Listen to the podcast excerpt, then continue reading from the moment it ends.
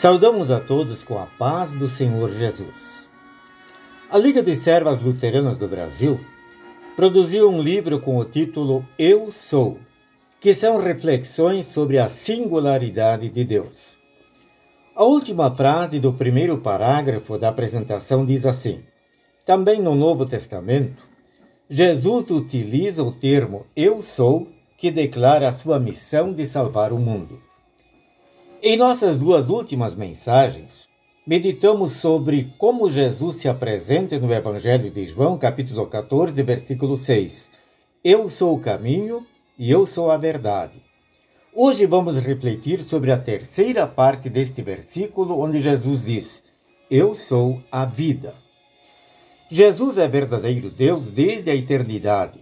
E como Deus, juntamente com o Pai e o Espírito Santo, participou da obra da criação do mundo. A coroa da criação foi o ser humano.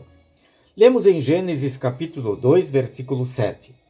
Então o Senhor Deus formou o homem do pó da terra e lhe soprou nas narinas o fôlego de vida, e o homem se tornou um ser vivente.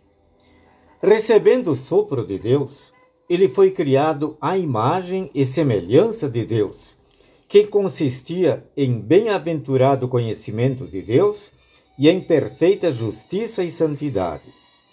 Esta imagem divina perdeu-se pelo pecado de Adão, e o pecado passa de pai para filho. É como reconhece o salmista Davi: Eu nasci na iniquidade, e em pecado me concebeu minha mãe.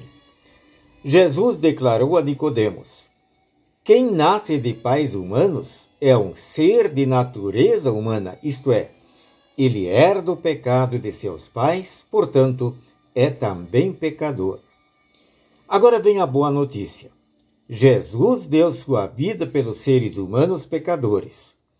No Evangelho de João, capítulo 10, ao se identificar como o bom pastor, ele diz: O bom pastor dá a vida pelas ovelhas.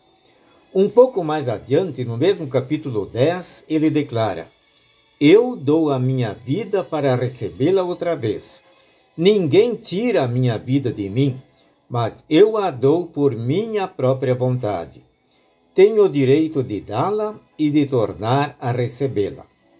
Ele deu a sua vida ao morrer na cruz, mas na manhã da Páscoa ele ressuscitou gloriosamente. Jesus disse a Marta quando seu irmão Lázaro morreu e ela estava muito triste: Eu sou a ressurreição e a vida. Quem crê em mim, ainda que morra, viverá. E quem vive e crê em mim nunca morrerá. Jesus não estava falando da vida terrena, mas da vida eterna. Quem vive e crê em Cristo como seu Salvador, ao morrer, alcança a vida eterna no céu. Isto porque Jesus é o caminho, a verdade e a vida. E ele mesmo diz que é somente através dele que chegamos ao Pai.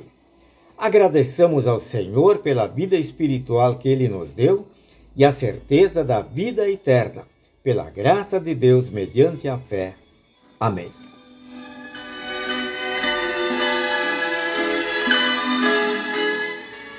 Oremos.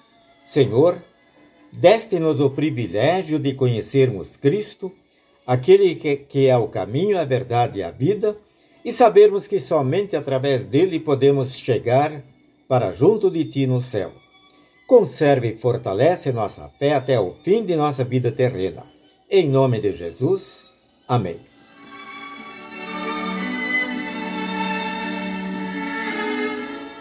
Desejamos a todos um bom dia com Jesus.